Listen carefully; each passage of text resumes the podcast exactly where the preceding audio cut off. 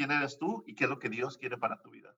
La iglesia tiene un mensaje, no solamente un mensaje, sino es portadora de, de una misión importantísima que puede transformar la vida de las, de las personas, ¿no? Y más con las nuevas generaciones, ¿no? El tema de encontrar el propósito, ¿verdad? De, de, uno la identidad, como decías al principio, uno saber quiénes son, para con eso, luego ya sintiéndose hijos de Dios, pues encontrar su propósito. Estás escuchando la segunda temporada de Platicando en Católico el show en el que de una forma muy casual y rompiendo moldes, platicamos con diferentes actores de carne y hueso de la iglesia de hoy para conocer sus testimonios y lo que están haciendo para avanzar el reino de Dios en la tierra. Bienvenidos.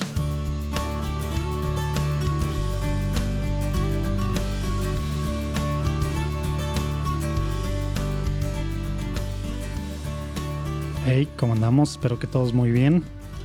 Acá ya las últimas del verano por regresar a esta normalidad extraña que no sabemos cómo hacer en las escuelas, en los trabajos, en todo. Espero que todo vaya muy bien. Pero bueno, pues el episodio de esta semana traemos una platicada que puede tener con Vicente del Real, quien es un chavo mexicano que se fue a Chicago. Nos platica pues de todo lo que fue el llegar a una ciudad nueva, a un país completamente pues diferente, sin el inglés, sin nada. Y, y sobre todo pues lo que ha hecho estos últimos dos años porque tiene muy claro lo que lo llamó el Señor.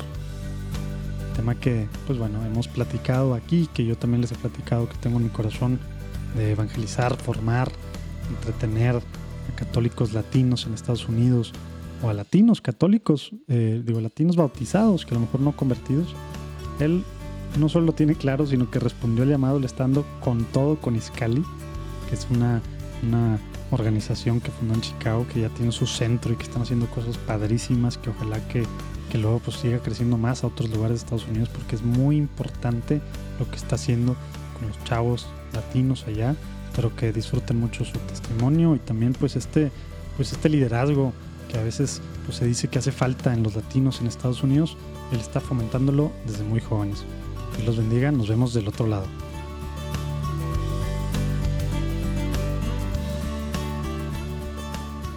Vicente del Real, padre tenerte aquí en Platicando en Católico. Gracias por estar con nosotros desde Chicago, Chicago Desde Chicago. Gracias a ti, José Manuel. Ah, es un placer aventarnos una conversación aquí, tranquilos. Excelente. Faltan las cheves, pero, pero bueno, algún día en Chicago, espero yo que no muy pronto, espero yo que en agosto, allá nos echemos las cervezas y el mezcal o el tequila. Empezamos con la conversación, ¿no? Ándale, exacto. Oye, lo que sí, tenemos que empezar con el pie derecho, no irnos por ahí, si no empezamos con alcohol. ¿Qué tal si empezamos con una, con una pequeña oración?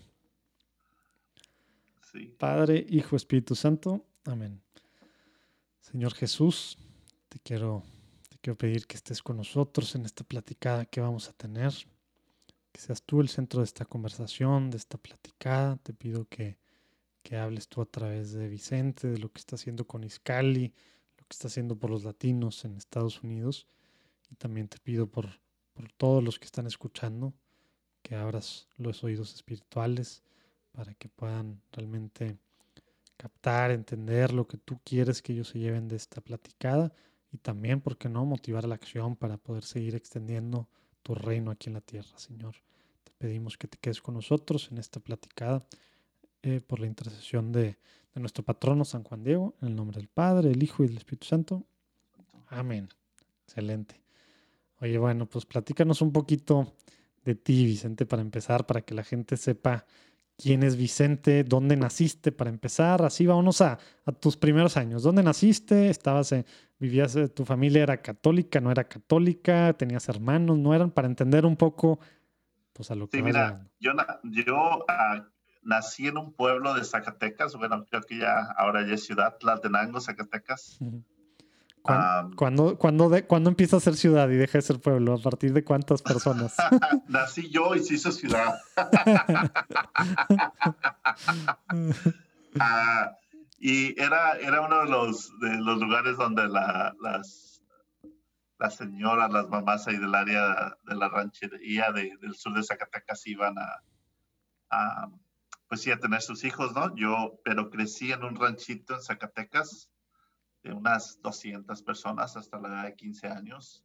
A la edad de 15 años, mis papás, ya todos mis hermanos habían, se habían venido aquí para los Estados Unidos, específicamente a Chicago, y mis papás deciden que pues nosotros tres también era momento de estar la familia unida una vez y a los 15 años nos vinimos para, para Chicago y pues ya tengo 15 años aquí, así que ahorita no soy... Y te, iba a decir, te iba a decir, entonces ya llevas dos años allá.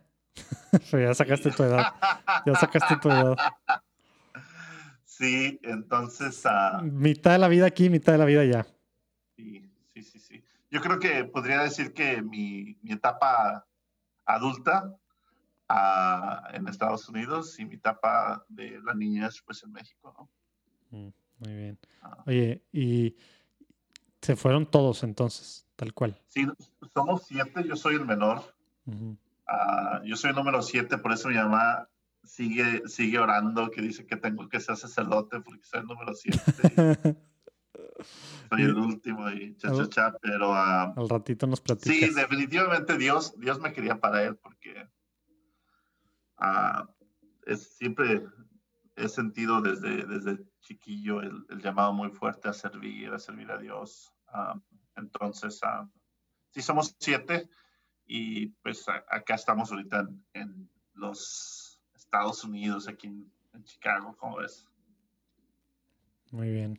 Oye, y llegaste ya a los 15, acá antes, platícanos un poquito, ¿era una familia católica o era familia católica típica latina que pues sí, católica de domingo y procesiones y la fiesta de tal y tal, pero más social la cosa o cómo era, se vivía? Mira, lo que pasa es que nosotros veníamos, vivíamos en un ranchito donde la cultura es católica, ¿verdad? Mm, ah, o sea, toda la gente del ranchito teníamos misa cada mes y todos íbamos a misa cada, cada mes que, llegaba el padre de, de, la cabecera municipal, ¿no? Que iba a la ranchería a dar las misas las fiestas patronales, pues la fiesta más importante que había en el año en, el ranchito. Yo, yo dijera que éramos una familia muy católica devocional, muy apegada a la tradición católica. Ah, yo me acuerdo que a mí me, nos tocaba, a cada familia del rancho nos tocaba la velación un día, velación al Santísimo. te, tenía, te tocaba la, a barrer la iglesia eh, y el patio de la iglesia y te tocaba estar ahí a, velando el Santísimo, ¿no?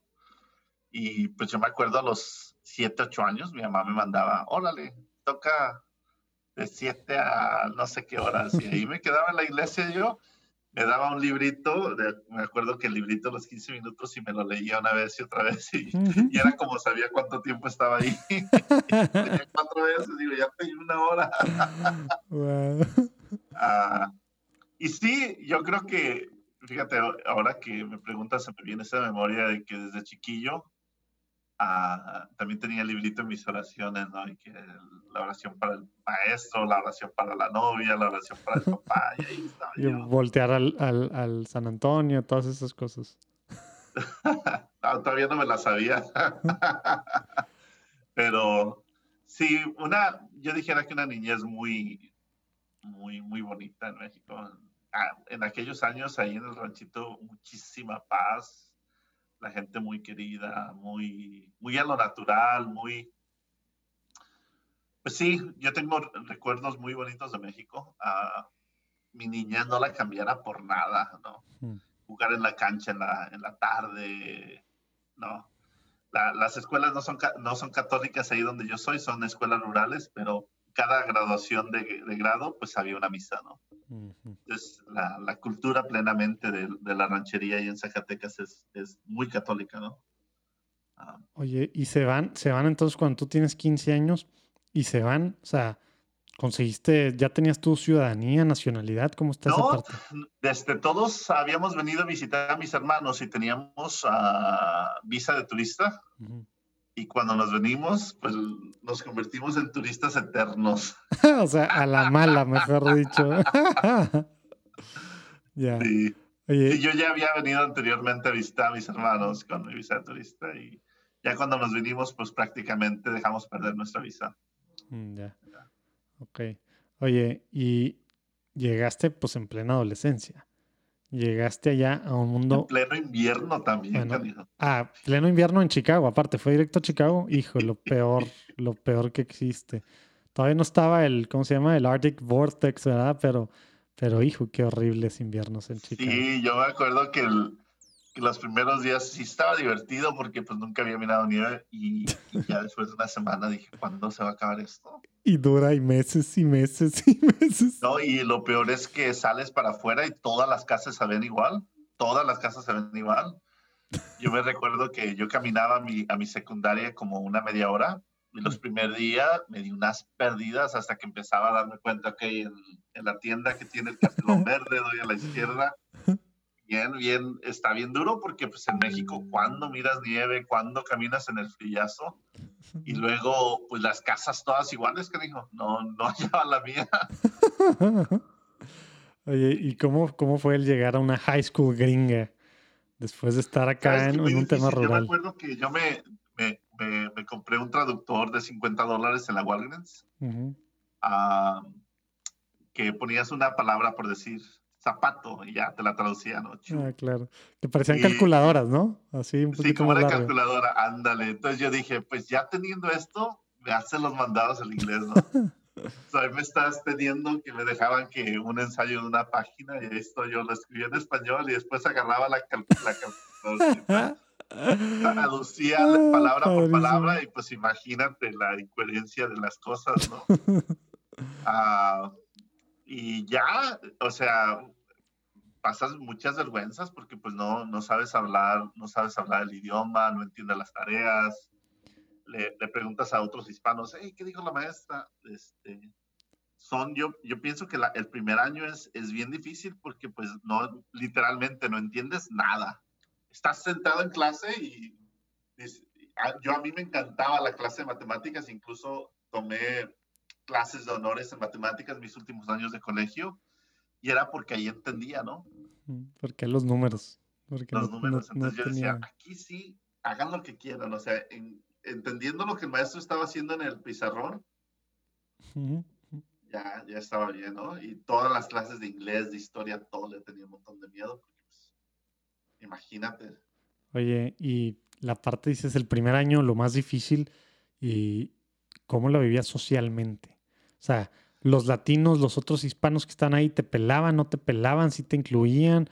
¿O cómo era, cómo era esa parte? Curioso, porque el latino que, que, tiene, digamos, tres años aquí en Estados Unidos todavía es muy sensible a la idea de, del inmigrante, ¿no? De que llega un mexicano y hay que apoyarlo y hay que... El latino que ya quizás ya ha nacido aquí, que ya tiene mucho tiempo aquí, no quiere saber nada. Hasta quítate de frente, ¿no? De plano. Ah, hay una insensibilidad, hay mucha insensibilidad. Mira, yo, yo creo que no es nuevo para ti, los, los latinos, por... Voy a hablar mejor de los mexicanos. Ah, somos, no sé qué tenemos, nos hace falta mucha unión y nos echamos mucho tierra unos a otros. Mm. Y sí, sí lo, sí lo noté mucho. Pero mira, a mí, un chavo de, de Guanajuato, nunca se me va a olvidar, me ayudó mucho a, me acuerdo que el primer día me miró perdidísimo y me ayudó a abrir mi locker.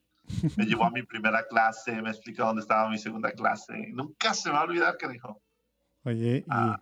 porque literal llegaste sin saber idioma, sin conocer a nadie. Nada, o sea, yo me acuerdo que me dieron el locker y el idioma, así la clave, y yo dije, ¿qué voy a hacer con eso? ¿Cómo lo encuentro? ¿Dónde está? ¿No? O sea, perdidísimo. Ya después que ya sabía dónde estaba mi locker, dónde estaba mi primera clase, ya, no, ya sentía que... imagínate, imagínate con tres, cuatro libros en la mano corriendo por, por los pasillos para no llegar tarde, ¿no? Ah, con mi ID aquí pegado en el cuello. ¿Y, ¿Y, qué hacías? Digo, llegaste a un país completamente diferente al invierno, a, a tema, pues, de una escuela con un idioma que no, pues, que no manejabas, ¿verdad? Que no, no traías. ¿Cómo, ¿Cómo aguantaste ese año también? Digo, tú estabas, o sea, en tema de la familia, o ibas a la parroquia, pues o, si hiciste algún amigo, ¿cómo era esa Volvimos a, volvimos a, a, la familia volvió a estar unida, son mis hermanos, mis hermanas, volvíamos a comer juntos, todo ese rollo, todos trabajaban. Uh, la, la, cosa en la casa estaba, estaba estable. Yo creo que el reto para mí era, era la escuela, Mm. porque, pues sí, no, o sea, yo, yo a mí, yo había sido bueno en la escuela, pero no le entendía nada. Pero después nos fuimos juntando un grupito de chavos que habíamos llegado así en, en los mm. últimos tiempos y nos apoyábamos unos a otros. Nos, sí, hiciste ahí tu, tu clica.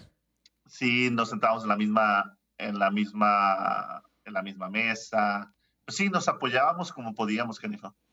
Y, uh, y gracias a Dios, mira, yo he perdido comunicación con ellos porque después nos movimos de, de, vecindario y no los volví a ver. En aquel entonces no había ni, ni MySpace, ni Facebook, ni nada. pero me acuerdo de todos sus nombres. Me acuerdo de todos sus nombres. Mm. Me acuerdo de este muchacho de Guanajuato, un muchacho de Monterrey y otra muchacha de Monterrey. Ah, así que llegamos en esos meses y nos apoyábamos unos a otros ahí sí se hizo una especie de comunidad. Pero ¿sabes qué? Yo miraba que los chavos que venían de una ciudad en México tenían un contraste menos grande al, al, al mío, ¿no? Yo venía literalmente de un rancho donde éramos 20 en la, en la escuela, acá por salón había 30. o sea, una, una escuela que tiene, no sé, tiene 3, 4 mil estudiantes. Uh, Es una escuela grandísima, hasta hoy en día. Le acaban de hacer una, una añadidura ahorita. Uh, sí es una escuela, escuela bastante, bastante grande. O sea, yo creo que abarca unas cuatro cuadras así cuadradas. Wow. Ah, no, imagínate los pasillos llenos cuando tocaba así el te, cambio te, de... te, intimidaba, me imagino, ¿no? No, no, no Tanto no, gringo por todos lados. Oye, y, y en esta parte, tú llegando allá, Dios estaba presente, no digo en tu familia, en los ritos, sino en ti, tú algo o no? ¿Era un tema más de, de hacer cosas o tenías relación personal o buscabas algo más? O Mira, no, no estaba no ahí. tenía, celular no tenía. Yo creo que en, eso, en esas etapas de mi adolescencia, yo creo mi, mi, mi, mi escape era, honestamente, ver televisión. Mm. Yo creo que en esos primeros años de la... De, Viste todo lo que había. Todas las películas que pasaban en, en, en, la, en la, la, televisión pública. Uh, lo que me gustaba de ir a misa es que era el único lugar donde nos hablaban español. Y yo decía, mira, la iglesia, you know, la, la, iglesia es lo mismo. Uh, pero algo que noté luego, luego diferente es que acá hablaban bastante de, de la contribución financiera. O sea, me acuerdo que una vez misa y no hubo humilía el padre se puso a dar un reporte financiero y yo dije, pues qué interesante. ¿No? La ah, diferencia de las culturas, ¿verdad? Sí, sí, sí, sí, sí, sí, sí. Aunque era la misa en español, luego se sentía, se sentía la, la diferencia en ese sentido. Uh, y ya, o sea, yo me empecé a, a, involucrar en la escuela ya para, para mi senior year, pues sophomore, junior, senior. Para mi tercer año de la secundaria ya, ya me hacía entender, yo creo, con los maestros, le perdía con sí, con no. Si, si no hablaba, me hacía entenderlo. Me involucré, había un club latino de, de chavos latinos que se, de baile uh, y me involucré en el club. Uh, sí, pues empecé a hacer ya amigos, me sentía más cómodo, empecé a hacer bien en la escuela, empecé a jugar en el equipo de, de voleibol de la, de la, escuela, pues estoy muy alto, mido, mido 6'4", casi dos metros. Mm. Entonces el coach de voleibol de ahí de la escuela un día me miró caminando y me, me reclutó. Entonces ya me, me, sentí más cómodo, ¿no? Ahí rompiste paradigmas, ¿no? Con los gringos. El, el mexicano en voleibol. En la escuela, sí. Yo me acuerdo el día que, que me involucré en el club, uh, me, me, invitó, me invitó la maestra que era la, la que lo promocionaba y me acuerdo que yo en mi mente estaban pasando mil cosas porque tenía como dos años que no hablaba con nadie, no estaba involucrado en nada, nada más de la escuela la casa y como que decía que, que, que, que, como que algo dentro de mí dijiste, dijo, Vicente, tienes que regresar a tener una vida normal. Me acuerdo que me puse rojo, rojo, rojo y le dije, sí. Nunca se va a olvidar ese momento porque fue como en el momento donde dije, ok, estoy aquí, tengo que adaptarme, tengo que involucrarme y tengo que volver a ser, o sea, el chavo que hacía bromas, que era feliz y todo el mundo creía que era súper serio. Hmm.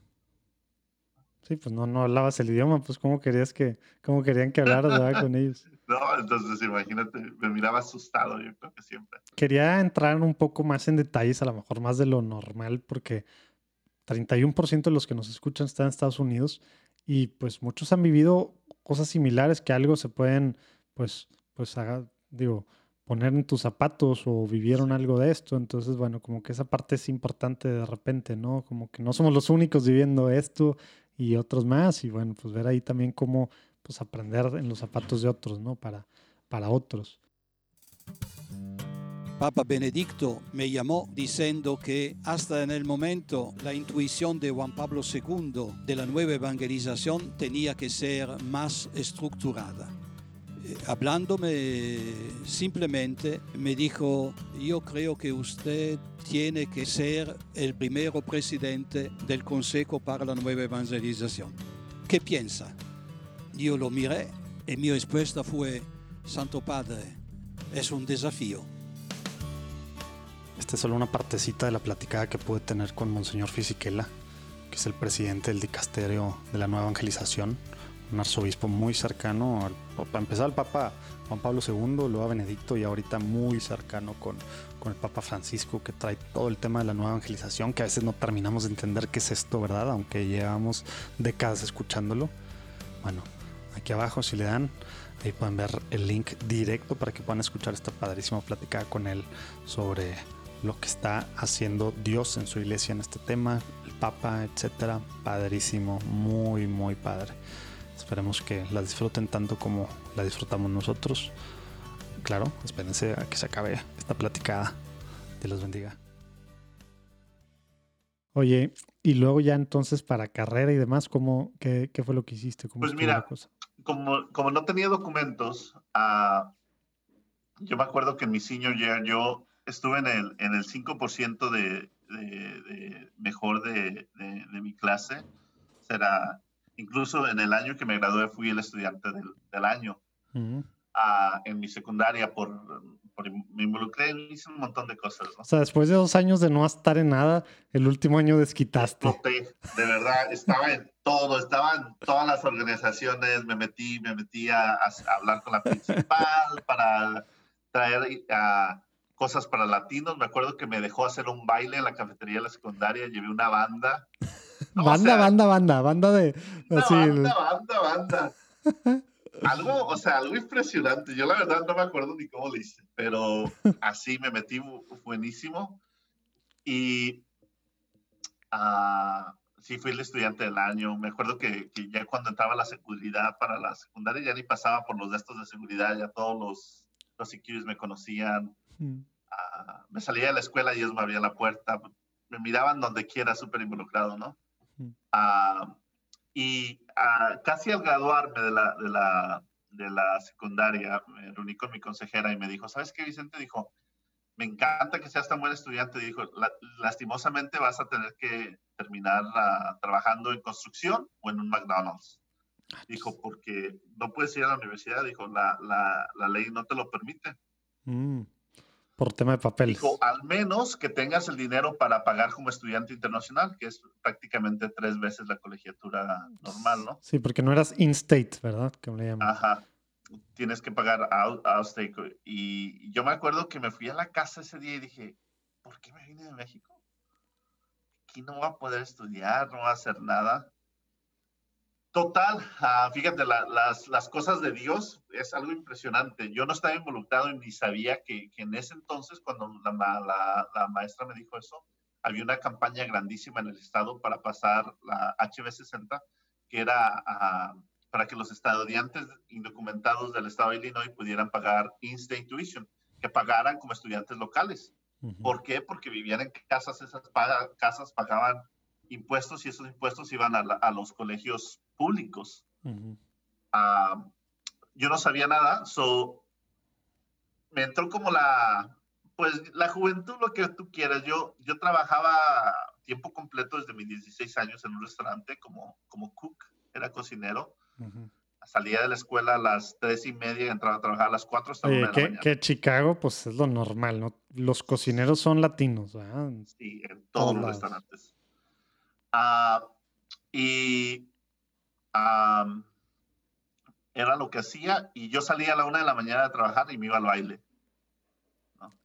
O sea, de mis 17 a mis 18 años fue todo lo que hice. Y yo regresaba a la, a la casa pues el domingo a las 9, 10 de la mañana, ¿no? Y mi mamá, como que me miró que me estaba saliendo de, del Pacal. Y en ese entonces vino una, unos misioneros de Michoacán a hacer un retiro de jóvenes allá a mi, a mi, parroquia donde mi mamá iba a misa. Y digo mi mamá porque yo dejé de ir a misa, pues llegaba, llegaba en la mañana. Cuando, ellos estaban arreglando para ir a misa y yo iba llegando. Pues me involucró, me hizo pasar la vergüenza de mi vida porque habló a mi trabajo y dijo que me iba a trabajar, imagínate. Sin avisarte. ¿no? Dije, de modo. Y yo le dije a mi mamá, está bien, voy a ir a este retiro, pero después de este retiro, déjeme en paz. Sea, no se vuelve a meter en mi vida, pues, you know, con esa actitud. Llegué al famoso retiro y no me habían escrito. Tanto rollo, todo, todo lo del trabajo sí lo hizo, pero esa parte no. Sí. yo creo que pensaba, como ya me conocía, cómo era, no, va a querer ir. Me lo ahorro, no lo pago mejor. Sí. Y digo, ¿para, para qué lo voy a pagar si no va a querer ir? Y yo creo que ya cuando llegó, ha de haber dicho yo, ¿cómo le hago para que se quede? Ay, nunca se va a olvidar la pobre mi mamá ahí con las cobijas en la mano, pidiéndole a los servidores que sí, por favor, me dejaban, que sí, por favor, me dejaban. Y yo ahí, enojadísimo, imagínate, ¿no? Llego, no estoy registrado, un montón de gente que no conozco, y yo digo, ah, este, iba a haber un buen baile ese sábado, ni me acuerdo que iba, a Y total, me, me, dejaron, dormí en el piso. Fíjate cómo son las cosas de Dios. De toda esa gente que se quedó en ese retiro, yo creo que nadie se quedó involucrado más que yo.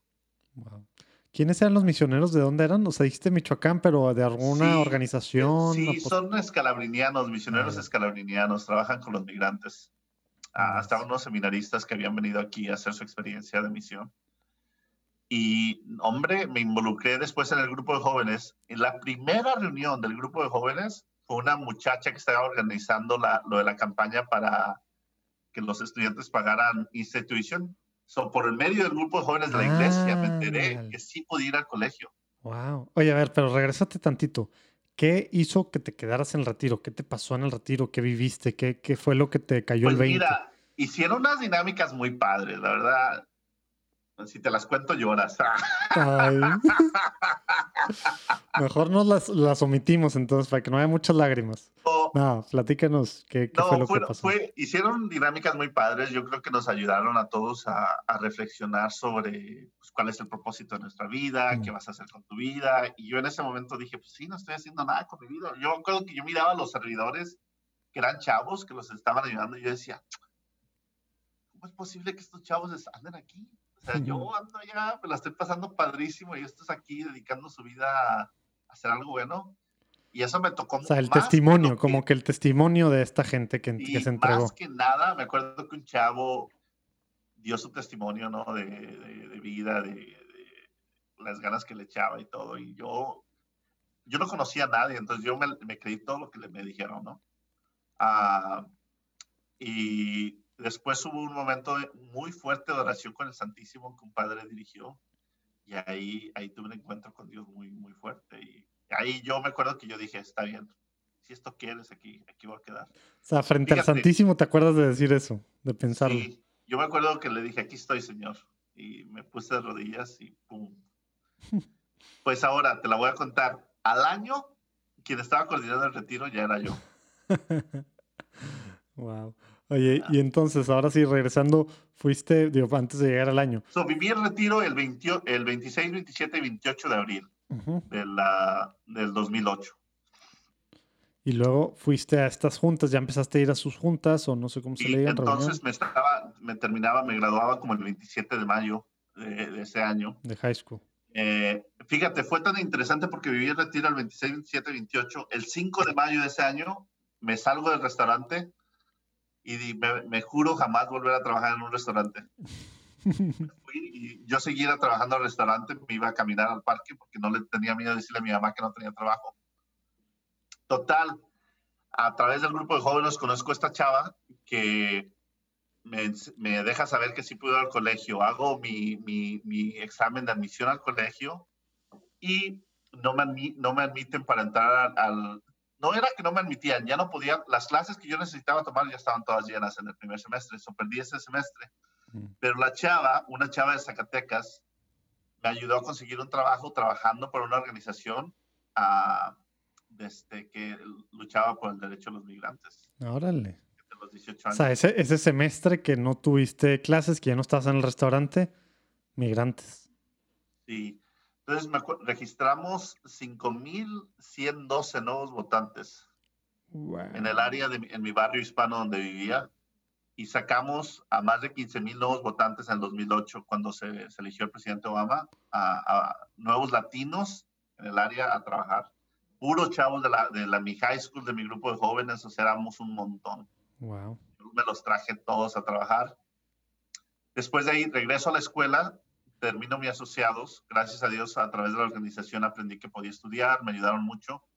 Y terminando mis asociados, la misma organización me dice, Vicente, viene tiempo de elecciones, eres buenísimo coordinando campañas, vente a trabajar de nuevo. So, ¿Eso ya qué año fue entonces?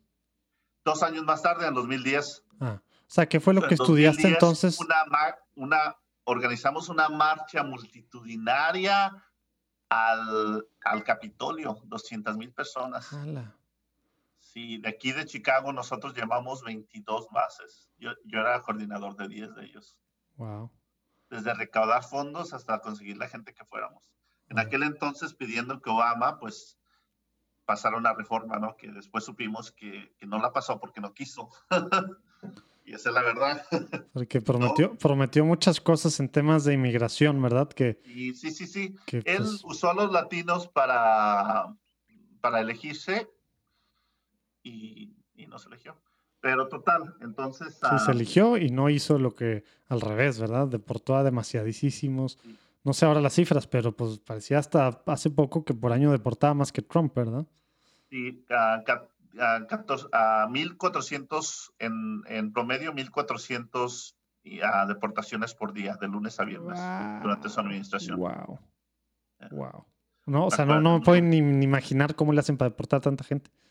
Sí, mi, no, creó una máquina de deportación, o sea, puedo hablarte ahorita aquí una hora porque yo la estudié, o sea, era mi chamba, eh, estábamos en ese entonces, entonces, después de que miramos que no iba a pasar nada a nivel federal, nos dimos cuenta que, que el lado por el que le podíamos dar era pasando legislatura local, que la gente le permitiera le permitiera a la gente tener una, una licencia de manejo, porque nos dimos cuenta que los paraban, los llevaban a la, a la policía local y ahí los, los para, se los llevaba inmigración. Entonces Ay, dijimos, sí. "Si no queremos que los arresten. O sea, la excusa era eso. Están ¿no? arrestando es que no tienen licencia. Sí, esa es la excusa. So, nos, fui uno de los organizadores a nivel estatal para pasar la licencia ah, de manejo para las personas que no tenían un seguro social. Oye, ¿y sí pasó?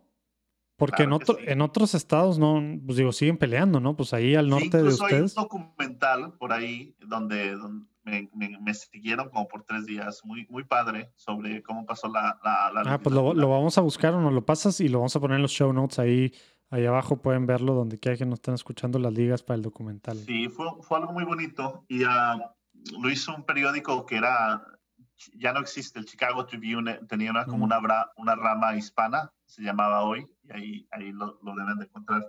Ah, y sabes que después de, de- de pasar las licencias, yo miré muchas cosas que no me gustaron en la política. Me encanta la- la- el rollo de la justicia social, hombre, me encanta. Yo creo que hay muchas leyes injustas que se pueden cambiar, pero miré muchísimas cosas que como que yo dije, no, y entré como en una crisis existencial Mm. y me acordé de mi grupo de jóvenes. Dije, ¿dónde empezó todo? Mm. Dije, ¿por qué no ayudar mejor que los jóvenes tengan una conciencia crítica? Entonces dije, en vez de crear, luchar en mi vida para transformar sistemas corruptos, pues prefiero crear un sistema que le ayude a la gente a, a tener vida saludable. Porque si tú, si tú estás saludable, no tienes la necesidad de discriminar a nadie, de hacer que nadie se sienta menos.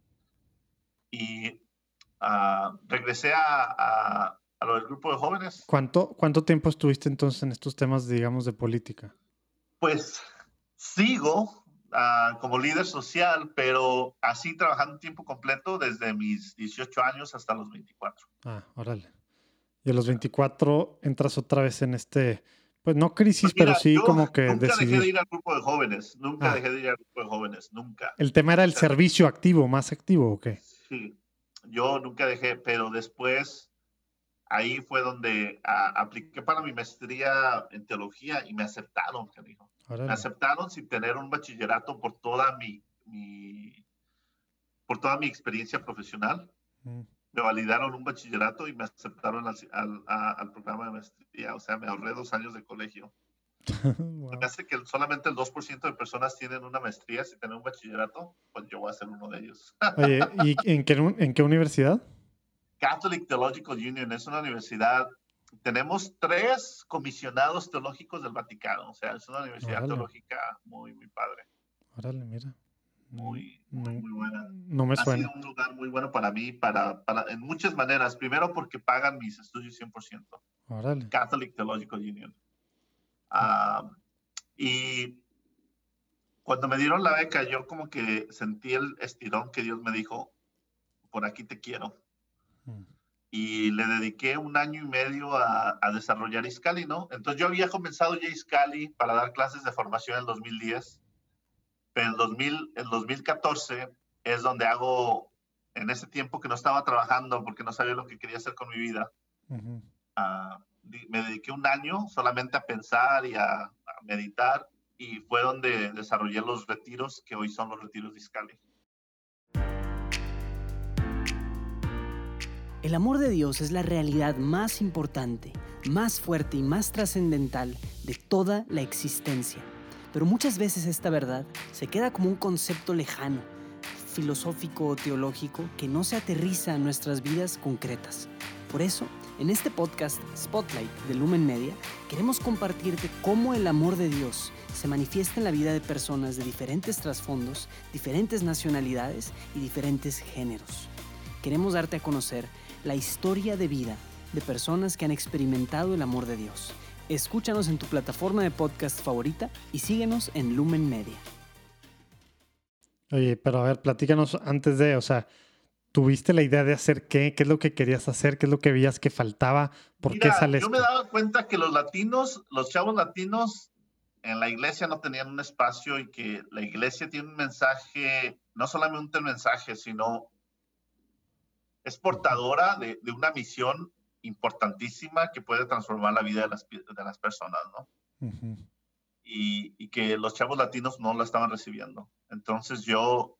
Uh, especialmente los que estaban nacidos aquí, porque los que veníamos de México traíamos la fe tradicional tan siquiera, pero traíamos. Y los de aquí no estaban recibiendo ni fe tradicional ni nada.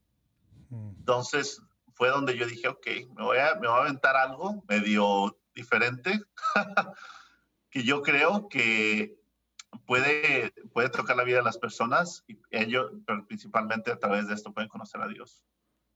Órale. ¿Y algo? Entonces me, empecé a leer libros de evangelización, de lo que era la, la, presentación del querigma y cómo presentar el querigma. Me leí el Concilio Vaticano II, me leí a Dios es Amor de Benedicto XVI. O sea, me leí una cantidad de documentos que yo se los, se los decía a los sacerdotes y se sacaban, ¿dónde decía este chamaco? ¿Qué onda? O sea, yo estaba en mi casa, en el basement, leyendo todo el día, no tenía trabajo y estaba como con curiosidad de qué iba a hacer con mi vida, ¿no? Venía de, de, pasar una campaña histórica en el Estado, pero también como que Dios me estaba llamando a hacer algo diferente. Entonces yo me empecé a leer documentos de la iglesia, le, le pedí consejos a un sacerdote que estaba aquí en una universidad y me dijo, léete estos documentos y lo que me mandaba él yo lo leía. Ah, y, no, había, no había ningún grupo que tú pudieras ir a, aprender de esto, no había cosas así para los latinos. ¿Sabes qué? Sí había, pero yo les decía que tenían que hacer las cosas diferentes. Mm. Entonces, ah, como que decía, me miraban así como muy... Yo creo que ahora ven lo que Iscali ha logrado y han de decir, ese cabrón tenía razón. pero sí, o sea, yo, yo representaba el cambio, representaba hacer cosas diferentes en el grupo de jóvenes donde estaba y yo me acuerdo que le pedí al, padre, al párroco, permiso de hacer algo y me dijo, mira Vicente, puedes, puedes fracasar, como que él no, no me puso mucha atención, dijo, pero si funciona, qué bien. Nos, nos, dejó hacer el retiro ahí en las instalaciones de la parroquia, 22 jóvenes lo vivieron el... En el, el primero. En, el 2015, brother, hace no tanto, cinco años. lo vivieron 22 jóvenes. A la siguiente semana regresaron todos, dijeron, queremos hacer esto por otras, otras familias. O sea, nuestra vida ha cambiado, nunca me he sentido tan bien. O sea, un efecto tan profundo que tuvo en la vida de estos chavos. Y ahorita voy a ir a correr con uno de ellos a las 6. Desde ese día sigue siendo mi amigo. Wow. O sea, chavos que vivían ese retiro siguen involucrados hasta hoy en día. Wow, gloria a Dios. Oye. Y se creó un equipo para hacer retiros y después. y el, y el retiro entonces es querigmático, pero ¿qué, qué, más? Platícanos tantito el retiro y lo ya de la, organización y lo que ha sido desde entonces. La dinámica, del retiro de iniciación Iscali es una dinámica que tomas en cuenta que el joven tiene noción de que existe un Dios, pero que no lo conoce y que no conoce su fe.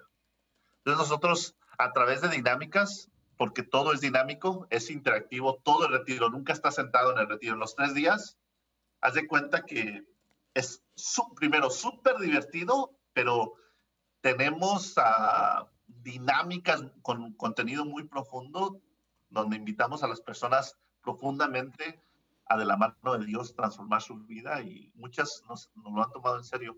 Entonces, tomando en cuenta que la persona tiene noción de Dios, pero no conoce a Dios, empezamos desde un encuentro contigo mismo. ¿Quién eres? ¿No? ¿Dónde estás?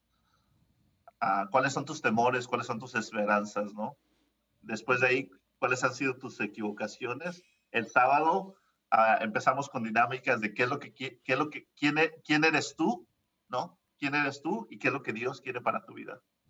¿no? el domingo podemos, ah, nos enfocamos en la pasión, el, el, el sábado en, en, el encuentro con la persona de, de Jesús, con, con, la persona de Jesús resucitado, pero todo esto hablando desde la perspectiva de la vida.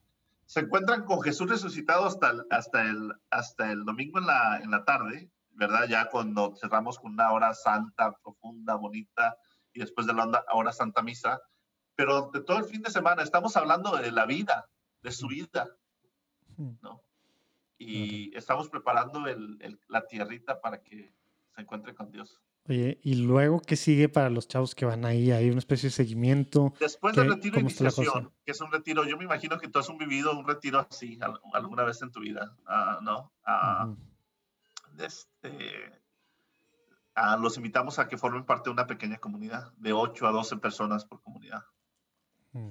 Entonces, los jóvenes, después de vivir su retiro, el, cuarto, el cuarto día, lo que nosotros le llamamos es a, entender que el proceso de transformación y de cambio es toda tu vida. Y el quinto día es entender que no lo tienes que hacer solo.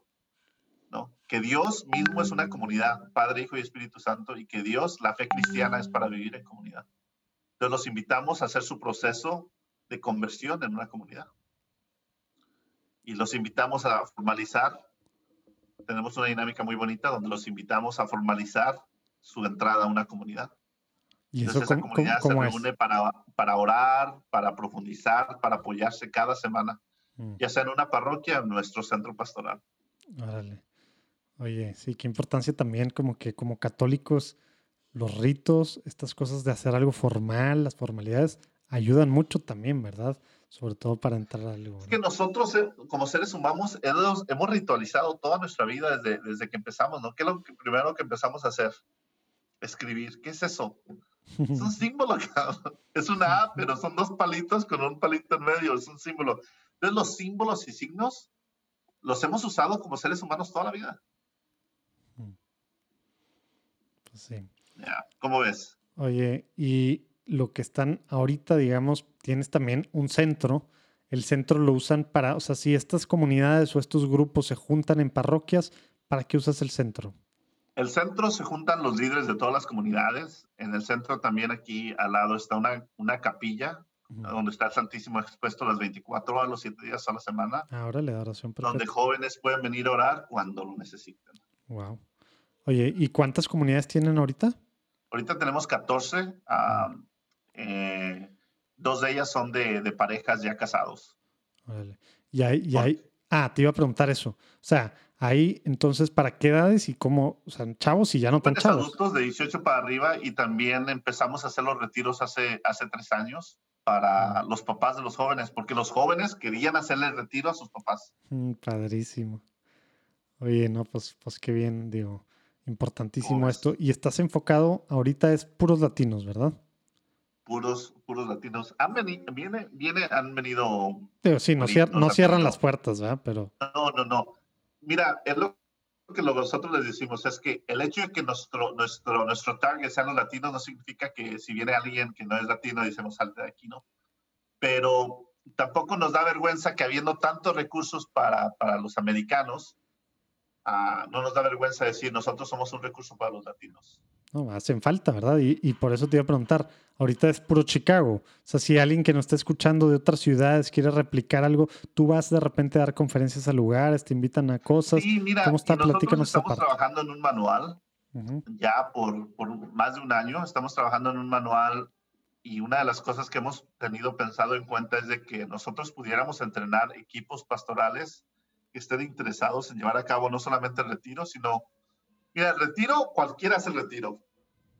Un equipo que siga las indicaciones lo hace. El chiste es, lo más importante del trabajo que hacemos es tener comunidades con propósito. Cuando las comunidades pierden su propósito, es mejor que se mueran a mí me ha tocado cerrar comunidades donde ya el propósito ya no está ahí. Entonces, mandamos a esos miembros a otras comunidades a que se, se vuelvan a llenar, porque muchas veces hay dinámicas personales, ¿no? Nuestras heridas personales que no sanamos, las traemos a la mesa y empezamos a crear ah, un ambiente tóxico para las personas que están ahí, ¿no? Eso va a suceder donde quiera que haya personas organizadas. Entonces, uh, lo más, lo más difícil de la pastoral es crear ambientes positivos donde la gente se sienta bienvenida y haya verdaderamente, se facilite la transformación de las personas, porque ah, hay lugares y hay iniciativas muy buenas, pero después vas y las personas que la están dirigiendo ah, tienen cosas con, ahí mm. en su vida que no han sanado y, y, eso lo proyecta, ¿no? no y eso en sí es un trabajal, nada más tener la gente adecuada, ¿no? Entonces, una de las cosas que nosotros hemos empezado a, entender es de que no significa cuánta gente tenemos, sino que teniendo la gente adecuada podemos hacer más con menos gente. Y ahorita tenemos un equipo de chavos profesionales, ingenieros químicos, maestros, uh, paralegales, o sea, ya estudiados aquí, nacidos en Estados Unidos, pero que también tienen un corazón lleno de Dios y, y hacen muchísimo por, por el pueblo y por la iglesia. Oye, y hablaste ahorita de tema de, heridas emocionales y heridas tal. ¿Algo de lo que hacen ustedes ahí ve tema de sanación interior y cosas así? ¿O, de alguna pues forma o más indirectamente? una oportunidad para que la... Una de las cosas que nosotros manejamos mucho es que Dios quiere que seamos la mejor versión de nosotros mismos, ¿no? Entonces, si tú, si, ¿no? Por, por, mencionarte una cosa, si tú, no sé, fuiste abusado de niño, ¿no? Dios quiere que sanes, Dios no quiere que traigas esa, ese costal de piedras ahí todo detrás de ti, ¿no? Entonces nosotros hemos creado un proceso donde la gente pueda, pues ahora sí que, que, sanar sus, sus heridas. hay personas que necesitan ayuda profesional. Tenemos una partnership muy, muy buena con, con Catholic Charity, Caridades Católicas, que, que nos ayuda con eso. Pero te lo digo, a José Manuel, yo he mirado un montón de gente, de verdad, si tú los miraras un 12 de diciembre del 2015 y después los miraras al año, dijeras, ¿qué te pasó? ¿Qué hiciste? ¿No? Ah, de veras, personas que transforman su vida y entienden que Dios los quiere ver felices. Que Dios, que Dios con el inmenso amor que nos tiene, quiere lo mejor para nosotros, pero que nosotros nos toca hacer el trabajo. ¿No? Dios no es magia, ¿no? No es decir, ay, Señor, cambia mi vida. No, el Señor cuando ve que nosotros queremos cambiar nuestra vida, nos apoya, nos empuja, nos manda señales y signos vivos de que está con nosotros, pero el trabajo nos toca hacerlo nosotros. Oye, algo que tengo, gracias por esto, nos queda claro y ojalá que, que pues nos, nos pongamos las pilas con esto y no nomás estar pidiendo y no hacer nada, ¿no? Que a veces nos pasa mucho como católicos de repente esa parte. Ah, Dios no ha obrado en mí, ¿verdad? pues no, que te, tienes que darle tú también. Aquí interrumpiendo, ya vamos a la final, pasando al, último trecho de esta platicada con Vicente, pero quería pedirte tu oración Estamos en el último trecho, últimas semanas de la preparación de Juan Diego Network en el OSV Innovation Challenge. Ya saben, Demo Day es en Notre Dame el último sábado de agosto del 2020. Necesitamos mucho su oración para llegar a ese día con todo. Lo que pasa ese día está en manos de Dios, los jueces de Dios, pero el antes de, pues sí depende mucho de lo que logramos aprovechar nosotros todas las cosas. Por favor, pidan mucho para que podamos hacerlo al máximo, que podamos realmente seguir lo que Dios quiere que, que sigamos, que pues es este llamado de, crear contenido, distribuir contenido atractivo y de calidad para evangelizar, para formar y para entretener a latinos en Estados Unidos y en toda Latinoamérica y bueno, pues en todo el mundo que haya latinos. Ya saben, somos los, los católicos que hablamos español, somos el porcentaje más grande de católicos, somos los que más sabemos y en Estados Unidos ya casi es la mitad de los católicos en Estados Unidos los que hablan español, los que son latinos y hace mucha falta pues muchas cosas. Nosotros queremos poner nuestro granito de arena. Pidan por favor. Dios los bendiga.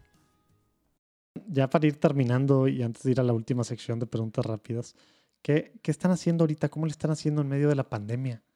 O sea, porque pues, pues, tienen un centro, tienen cosas, pero pues sigue, ya sé que ya están abiertas las cosas en, Chicago hasta cierto punto, pero, pero luego que se vuelvan a cerrar. Como el límite de personas es de 50, a todas nuestras comunidades se pueden reunir.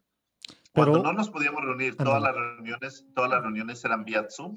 creamos una cuenta de Zoom que todas las comunidades podían tener para que, o Google Meets también para que se, se comunicaran. todo era, era vía Zoom.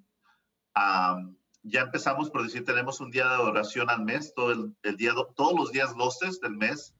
La, Nuestra Señora de Guadalupe es nuestra patrona. Tenemos adoración las 24 horas en su honor. So, la celebramos todos los meses con a 24 horas de adoración aquí en el centro.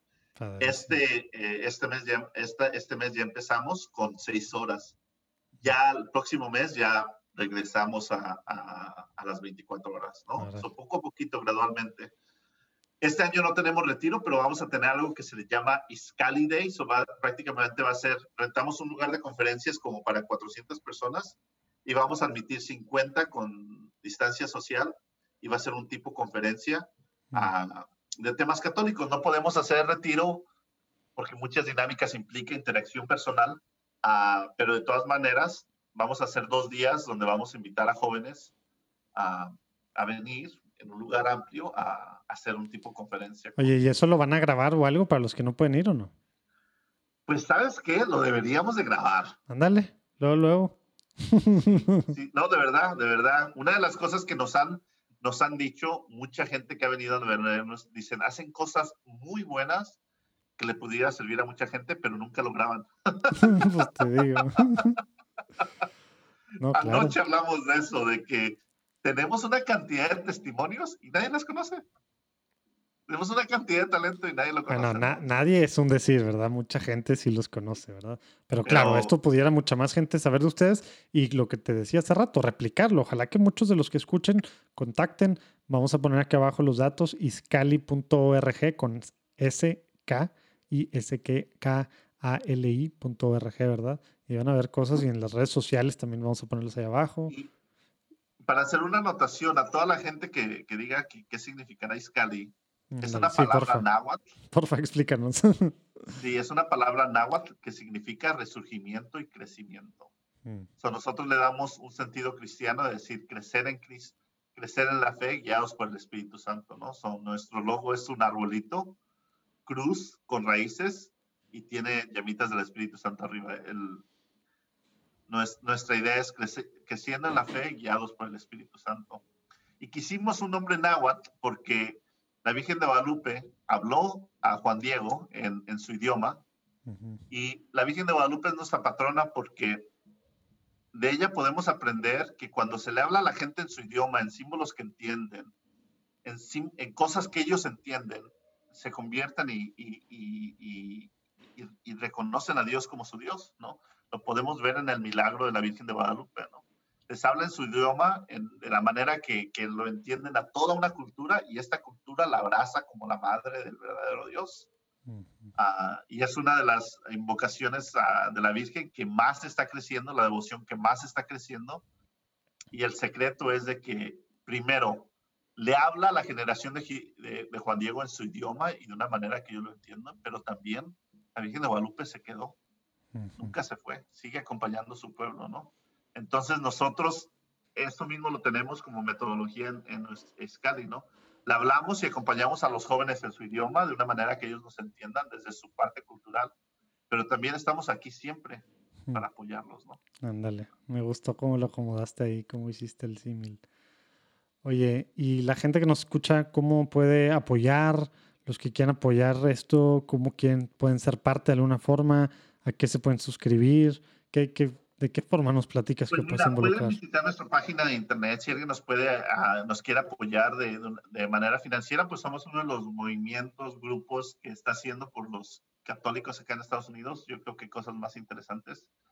Uh, pueden ir a la página iscali, iscali.org y puede, puede apoyarnos ahí de una manera financiera. Si lo quisieran así, la manera principal de que nos pueden apoyar es orando por nosotros, porque no está fácil, no es un trabajo fácil lo que hacemos, no es popular tampoco. Ah, y si alguien siente que lo que nosotros hemos hecho aquí en los Estados Unidos le puede servir a alguien, adelante. Mira, nosotros también tenemos ahora, ahorita tenemos un programa de donde a los chavos, a los chavos latinos que son primera generación yendo al colegio, les ponemos un mentor profesional latino para que los acompañe en su proceso. No nada más es acompañamiento espiritual, sino también crecimiento personal y profesional.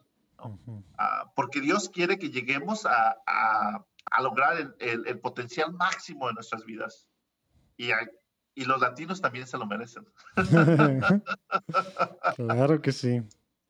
Entonces, uh, sí, yo los digirí, Ah, en, Facebook, también nos pueden encontrar con Miscali, en Instagram, Miscali underscore uh, guion bajo, creo que se dice, ¿verdad? Ah, y pues sí, aquí estamos para servir a Dios, para servir a la iglesia y para servir a... Entonces ahí, ahí, abajo vamos a poner en los show notes todo esto y, y, algunas de las otras referencias a las que hizo Vicente. Y ahora sí, Vicente, para cerrar, vamos a irnos a, a la sección de preguntas rápidas.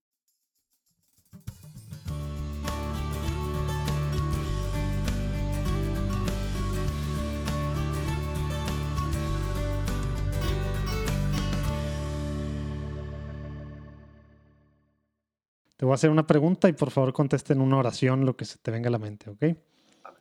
¿Te acuerdas la primera vez que tuviste una experiencia espiritual? ¿Qué fue concretamente y cuántos años tenías? Ah, tenía 18 años en, una, en un momento de adoración al Santísimo. El que nos platicaste. Sí. ¿Tienes un santo patrono? Sí. ¿Quién? Dos. San José Sánchez del Río y San Judas ah, Tadeo. Ah, muy bien. Órale, al ratito te pregunto por qué. Oye, ¿qué significa ser católico hoy en día? Significa ah, vivir, vivir para los demás. Significa servir a los demás y nunca perder la relación con Dios. Mm. Oye, ¿tienes alguna oración que te guste orar, rezar seguido que nos puedas compartir? ¿Cortito o larga? Ah, pues ese rosario. Ah. Bueno, muy bien. Sí, estoy consagrado a la Virgen de Guadalupe y, y rezo el rosario. No me gusta rezarlo con nadie, me gusta rezarlo solo. Porque siento que, que, es una conversación entre una madre y un hijo y debe ser privadito. Oye, qué padre forma de verlo eso. Oye, ¿algún tip práctico que nos puedas recomendar a los que estamos escuchando en este momento, que queremos ser santos, según nosotros estamos en el camino a la santidad? ¿Qué tenemos que hacer todos los días? ¿Qué nos recomiendas hacer? Empieza haciendo esto. Mira, desde que el Papa Francisco escribió la exhortación apostólica a la alegría del Evangelio, yo le dije a un Dios, si un día me hace santo, quiero ser el santo de la alegría. Mm. Quiero ser el santo de la sonrisa. Yo creo que las circunstancias difíciles que a todos nos pasan, José Manuel, a todos, no es lo que nos define, lo que nos define es cómo reaccionamos hacia ellas. El sufrimiento es importante Ah, no tenemos que tener miedo al sufrimiento. El sufrimiento es importante porque es ahí donde nos convertimos en personas trascendentales. Es ahí donde ah, demostramos de qué estamos hechos. no dejes que las situaciones que han pasado en tu vida te definan, sino aprende a empezar a definir tu vida según las circunstancias que te han ha pasado en tu vida. Mira, las, circunstancias de más sufrimiento en mi vida han sido las mayores lecciones en mi vida. Y yo le doy gracias a Dios por haberme dado la capacidad interna de, poder hacer eso y, ah, de esa manera, ¿no?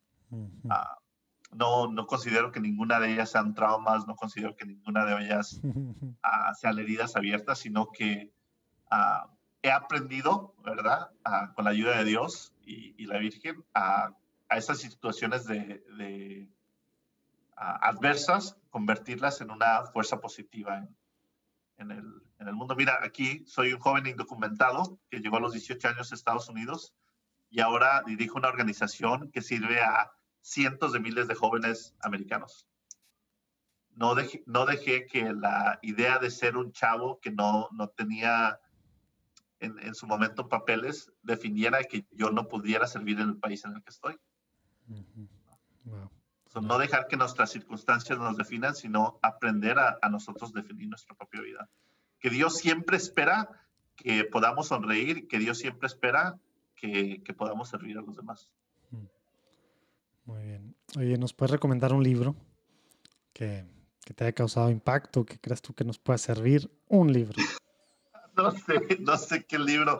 Mira, mi libro, mi libro favorito es La República de Platón. Ándale. Es, es un poco difícil de leer. Ah, el Quijote me gusta también mucho. Uh, son, me gusta, me gusta, me gustan los libros, así un poquito pesaditos. Densos.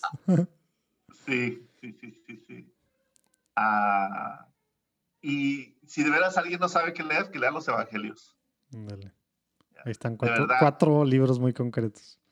Mira, yo, yo, yo, le, yo decía, le tenía miedo a la Biblia hasta que un profesor me dijo, Vicente, tienes que pasar tiempo con el texto. Simplemente léelo y vuelve a leer. Y, y, gracias a ese profesor que, me, que, me, que me decía que en el texto ordinario de los evangelios hay un mensaje extraordinario y solamente se necesita paciencia y amor para descubrirlo.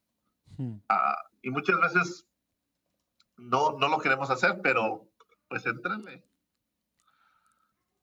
Oye, ¿tienes algo por lo que quisieras que pidiéramos? ¿Alguna intercesión que, que intercedamos pues nosotros en Platicando en Católico y todos los que nos están escuchando en el momento en que lo vayan a escuchar? ¿Por qué quieres que pidamos? Sí, yo, uh, mi, mi, oración predilecta yo creo que es pedir por todos aquellos jóvenes que están por ahí en un cuarto, encerrados, desperdiciando su juventud, sin saber que Dios tiene un plan magnífico para su vida. Uh, que oremos por ellos para que tan siquiera uno de, de ellos pueda encontrar su propósito y, vivir una vida plena. Órale, muy bien. Vamos a pedir por, por eso que hace tanta falta y más con las nuevas generaciones, ¿no? El tema de encontrar el propósito, ¿verdad? De, uno la identidad, como decías al principio, uno saber quiénes son, para con eso luego ya sintiéndose hijos de Dios, pues encontrar su propósito. Oye Vicente, pues muchas gracias. Te dejamos para que te cambies, para que te vayas a correr. Esperemos que hagas buen ejercicio con aquel chavo con el que estuvo en tu retiro. No me acuerdo si dijiste que era el primer retiro, ¿qué? sí, sí, sí. Pero pues qué padre que sigas teniendo estas relaciones. Y lo que sí, no vamos a dejar que te nos vayas sin que nos recomiendes a dos personas con las que podamos platicar así. Así es la forma en la que podemos platicar con gente pues de diferentes trincheras de la iglesia que está haciendo cosas padrísimas, así como tú. ¿Con quién crees que podamos platicar? Mira, no sé si hay el padre Miguel Álvarez es uh, Miguel qué Flores Miguel Flores Miguel Álvarez ah Miguel, Miguel Álvarez, Ah, órale. Es ahorita el, el provincial de los escalabrinianos de toda Norteamérica. Es oriundo de Durango. Mm. Ah, es una persona que en su momento fue mi director espiritual por un tiempo, pero profundísimo. No, padrísimo. Bueno, no, no, sé si a los que nos escuchan a todos, todos les gusta esto, pero ya saben que a mí sí, ¿eh? Sí, no, el padre Miguel es una persona tremendísima. Y el otro que yo te recomendara fuera padre Guillermo Campuzano, enseña religión en la, en la Universidad de Dipó. Una mm. persona que ha dedicado su vida a enseñar y también los fines de semana, todos los fines de semana de su vida, uh, facilita retiros y a él le gusta trabajar mucho con, con los adictos. A cualquier tipo de adicción. Uh, los dos han sido mis directores espirituales y te lo voy a decir, sin ellos, pues el Vicente, 18 años, no se haya atrevido a hacer cosas, las cosas que hizo. Ah, pero sí, definitivamente dos personas, ah, dos sacerdotes que admiro mucho y, quiero mucho. Órale, pues padres, ahí vamos tras ustedes. Cuidadito. Oye, no, pues mil gracias, Vicente. Pues muchas gracias por la platicada. Gracias a todos los que escucharon. Dios te bendiga. Vamos a estar pidiendo mucho por Iscali, por, pues, por las intercesiones estas que, pues, que nos acabas de decir también por, por los jóvenes que encuentren su propósito, etcétera. Y, pues bueno, pues a, a, seguir a Iscali y todo lo que estás haciendo ahí, que yo realmente creo y lo platicaba con, con un gringo anglo, porque tú ya eres casi gringo, un año más y ya eres gringo, ya va a ser más gringo que Mexa. Pero lo, pues sí, lo que estás haciendo fácil se va a replicar los próximos años. Luego yo voy a presumir que, que te entrevisté en estos momentos. Muchas gracias por lo que estás haciendo. Ahí, la llevamos poco a poquito. Yo siempre he dicho, mira, cuando presentaron el proyecto de Jesús a, a Gamaliel, a uno de los maestros de la ley de su tiempo, dijo, si es de Dios, aunque lo persigan, el proyecto va a seguir. Si no es de Dios, no lo persigan, solo va a morir. Así que yo digo eso de Iscali. Si es de Dios, que siga, y si no, pues también que muera. Pues sí. No, muchas gracias por lo que haces. Pues Dios te bendiga y Dios los bendiga a todos. Nos vemos el próximo lunes. Claro que sí, hombre. Te tengo que entrevistar después yo en, el, canal. ya, el próximo podcast de, de Iscali, que luego les avisamos a ustedes cuando salga y esperemos que en algún momento de agosto, septiembre, ¿verdad? Si Dios quiere, con tu ayuda. Bueno, sobres. Dios los bendiga. Hasta luego.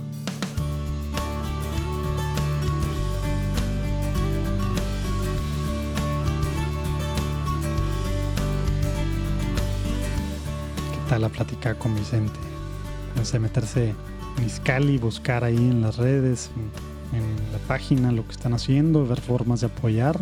Necesitamos apoyar a nuestros hermanos latinos en Estados Unidos, o tú que estás en Estados Unidos escuchando, que pues es un buen porcentaje de, los que nos escuchan. Y hay formas de, de ver cómo apoyar, de ver cómo replicar esto, ¿verdad? Te puedes poner en contacto con Vicente. Y bueno, pues también un momento ahorita terminando de compartir en WhatsApp, en tus redes sociales, para que gente pues, sepa lo que está haciendo Dios a través de Vicente y de Scali y de todas estas cosas. Pero bueno, me despido, nos vemos el próximo lunes en la platicada que va a tener con Sheila Morataya, la coach del pueblo. Dios te bendiga, por favor pide mucho por nosotros.